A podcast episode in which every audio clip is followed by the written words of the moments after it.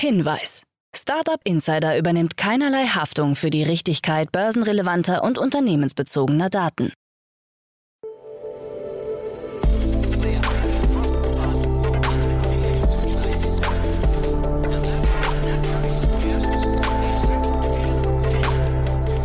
Startup Insider Daily.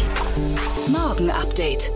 Einen wunderschönen guten Morgen, hallo und herzlich willkommen zu Startup Insider Daily am Morgen. Es ist Montag, der 15. August 2022. Mein Name ist Levent Kellele und wie immer gibt es jetzt erst einmal eine Übersicht über unsere heutigen Tagesthemen.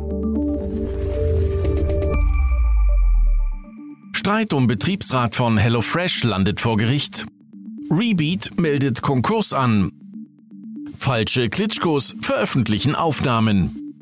SpaceX erreicht Meilenstein für Orbit-Testflug und über 2 Milliarden Dollar für Influencer-Marketing. Tagesprogramm. In unserer Rubrik Investments und Exits, in dem wir Expertinnen und Experten der Venture Capital Szene einladen und mit ihnen über aktuelle Finanzierungsrunden und Exits sprechen, sprechen wir heute mit Shika Aluvalia, Investorin bei Balderton. Mit ihr gibt's heute einen Deep Dive in den Bereich Klima- und Energiemarkt. Wir sprechen über Climate Techs und Startups im Energiemarkt, wie beispielsweise Elva, das sich zu einem der führenden Elektromobilitätsanbieter in Deutschland entwickelt hat. Mehr dazu bei Investments und Exits bei uns. Weiter geht es dann mit der Mittagsausgabe. Zu Gast ist dieses Mal Selim Benayat, CEO und Co-Founder von Creator Space. Durch die Plattform von Creator Space sollen Talents in Zukunft vielfältiger, projektbasierter, reibungsloser und kollaborativer arbeiten können. Zum Start erhält Creator Space 1,6 Millionen Dollar in einer Pre-Seed-Runde unter der Leitung von Sequoia Capital. Das gibt es um 13 Uhr. Und dann kommen wir am Nachmittag ein letztes Mal für heute zurück mit einem Interview mit Gaurinath Sivaganesha Morty, Co-Founder und CEO von Elva. Das E-Mobilitäts-Startup will die Investition dazu nutzen, den Energie- und Mobilitätssektor via via Software miteinander zu verkoppeln. Vor ein paar Tagen wurde bekannt, dass es ein weiteres hohes einstelliges Millioneninvestment gegeben haben soll. Dazu mehr hier im Podcast am Nachmittag um 16 Uhr. So viel zum Überblick über die Ausgaben des heutigen Tages. Jetzt gibt's noch ein paar Verbraucherhinweise für euch und dann kommen die heutigen Nachrichten, moderiert von Frank Philipp.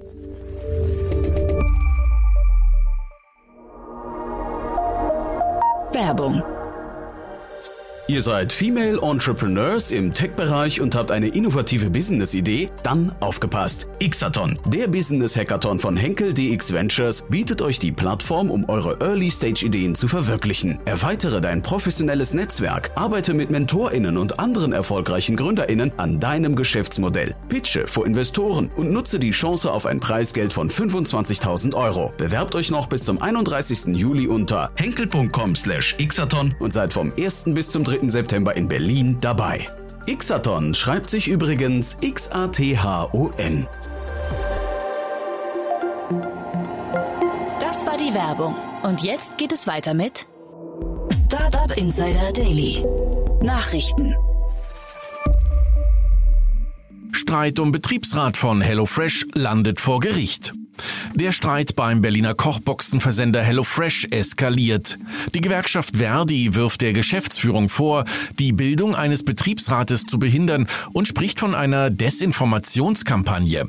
Verdi hat daher beim Arbeitsgericht die Einsetzung eines Wahlvorstandes beantragt. Das Unternehmen weist den Vorwurf zurück. Die Wahl des Wahlausschusses war am 10. Juni gescheitert, weil mehr als 50 Prozent der abgegebenen Stimmen entweder Enthaltungen waren oder ungültig. Angeblich seien Gewerkschafter offen unter Druck gesetzt und eingeschüchtert worden, so die Berichte der Taz und des Tagesspiegels.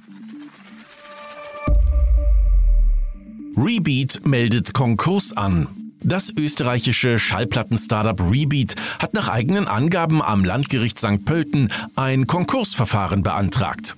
Verzögerungen bei Entwicklungsarbeiten und der Zusammenstellung von Komponenten wurden unter anderem als Insolvenzursache genannt. Ziel von Rebeat war es, HD-Vinyls mit einer neuen Lasertechnik zu produzieren, die eine 40% längere Spielzeit bieten sollten als herkömmliche Schallplatten. Im Jahr 2018 konnte Rebeat bei seiner Series A-Runde 3,9 Millionen Euro einsammeln. Falsche Klitschkos veröffentlichen Aufnahmen. Die wahrscheinlichen Drahtzieher hinter dem Fake-Klitschko-Telefonat mit Berlins regierender Bürgermeisterin Franziska Giffey vom 24. Juni haben auf Internetplattformen wie der russischen YouTube-Kopie RuTube und Reddit knapp neunminütige zusammengeschnittene Ausschnitte veröffentlicht, die aus dem Gespräch mit Kiews Bürgermeister Vitali Klitschko stammen. Die Berliner Senatssprecherin Lisa Frerichs hat die Echtheit der Szenen bestätigt. Auf den Aufnahmen ist nur Giffey zu sehen. Der falsche Klitschko spricht trotz bester Deutschkenntnisse des echten Klitschkos Russisch. Unmittelbar nach dem gefälschten Anruf hatten sich die russischen Satiriker Wovan und Lexus gegenüber dem ARD-Magazin Kontraste zu der Aktion bekannt. SpaceX erreicht Meilenstein für Orbit-Testflug. Die FCC hat den Antrag von SpaceX auf eine Frequenzlizenz für ein sechsmonatiges Startfenster für Starship bewilligt. Dieses beginnt am 1. September. Die FCC unterstrich in einer Erklärung, dies ist nicht dasselbe wie eine Startlizenz. Es handelt sich um eine spezifische Funklizenz für die Testfahrzeuge und bedeutet keine Änderung des Status. Die Startlizenz liegt weiterhin nicht vor und wird von der US-Luftfahrtbehörde FAA Federal Aviation Administration erteilt, die erst kürzlich ihre Umweltprüfung für Starship veröffentlicht hat. In diesem Bericht hatte die FAA eine Reihe von Bedingungen festgelegt, die SpaceX vor dem Start erfüllen muss. Sowohl Elon Musk als auch SpaceX-Präsident Gwynne Shotwell hatten zuvor mehrfach erklärt, dass der Launch bereits im Juni, Juli oder August stattfinden könne.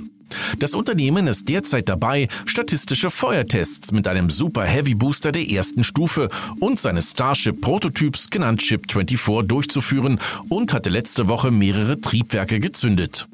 Die neuen Raketen sollen dann in der Lage sein, Fracht und Menschen unter anderem zum Mars und zum Mond zu fliegen.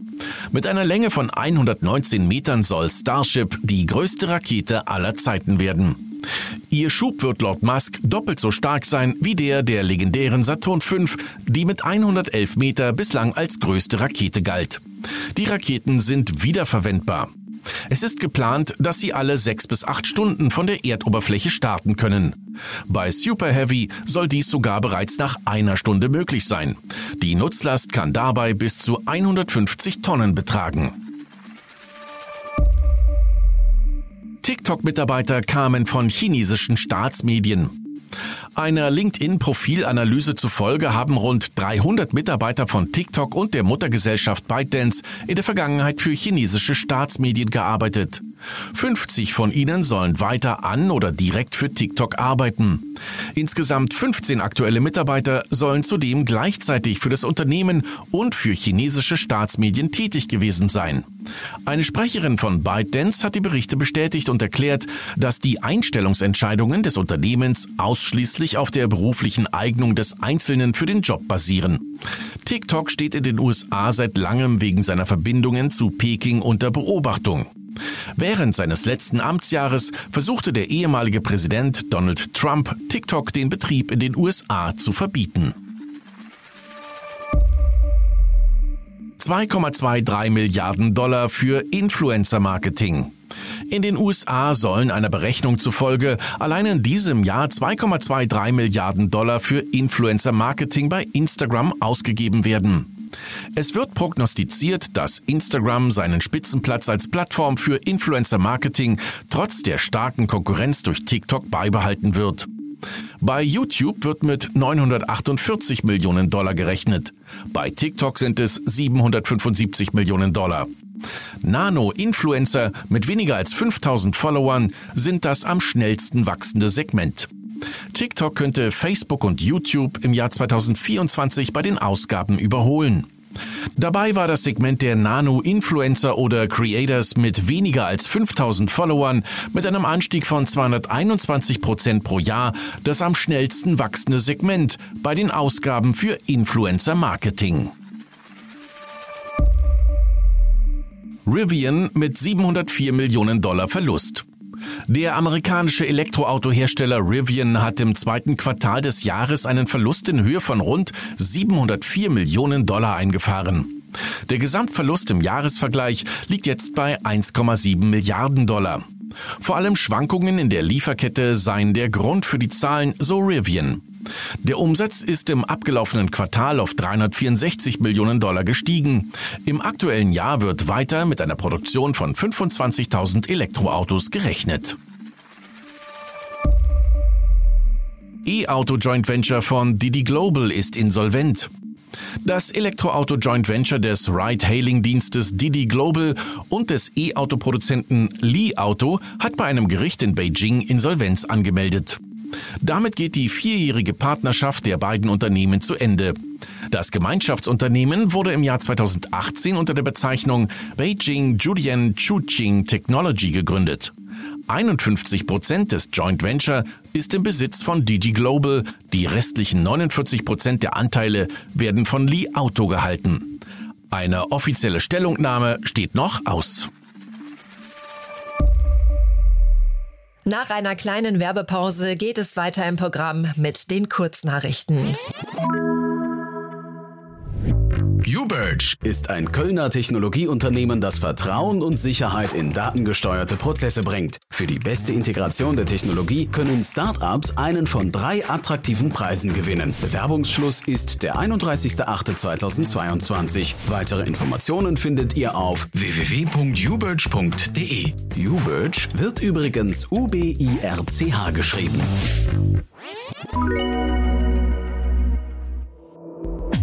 Insider Daily.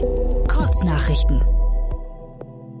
Auch das Berliner Startup Saiga ist offensichtlich insolvent. Das von Karl Moritz Hermann gegründete Unternehmen ist, laut Selbstbeschreibung, ein digitaler persönlicher Assistent, der Nutzern bei der Verwaltung ihres Lebens hilft, damit sie mehr Zeit für das haben, was ihnen wichtig ist.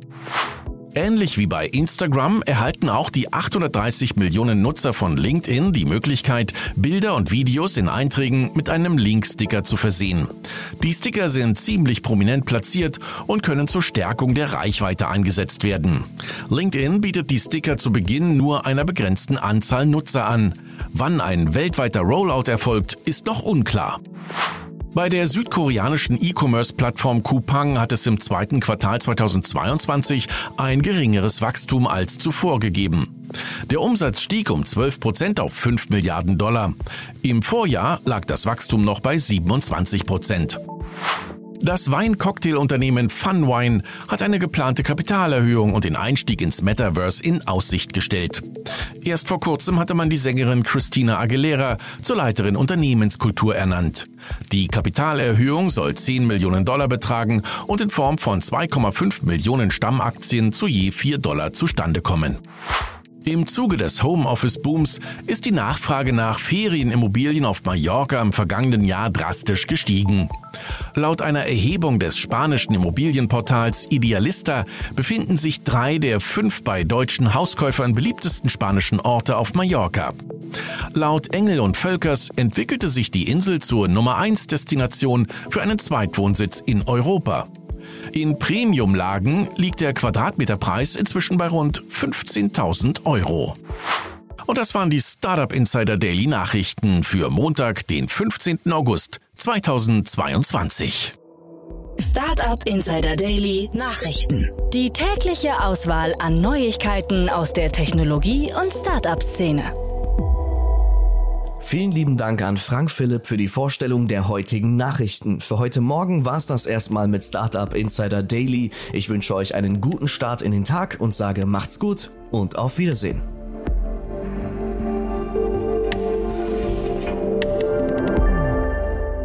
Das war Startup Insider Daily, der tägliche Nachrichtenpodcast der deutschen Startup-Szene. Weitere Nachrichten erhält man in unserem täglichen Newsletter. Jetzt kostenlos abonnieren auf www.startupinsider.de.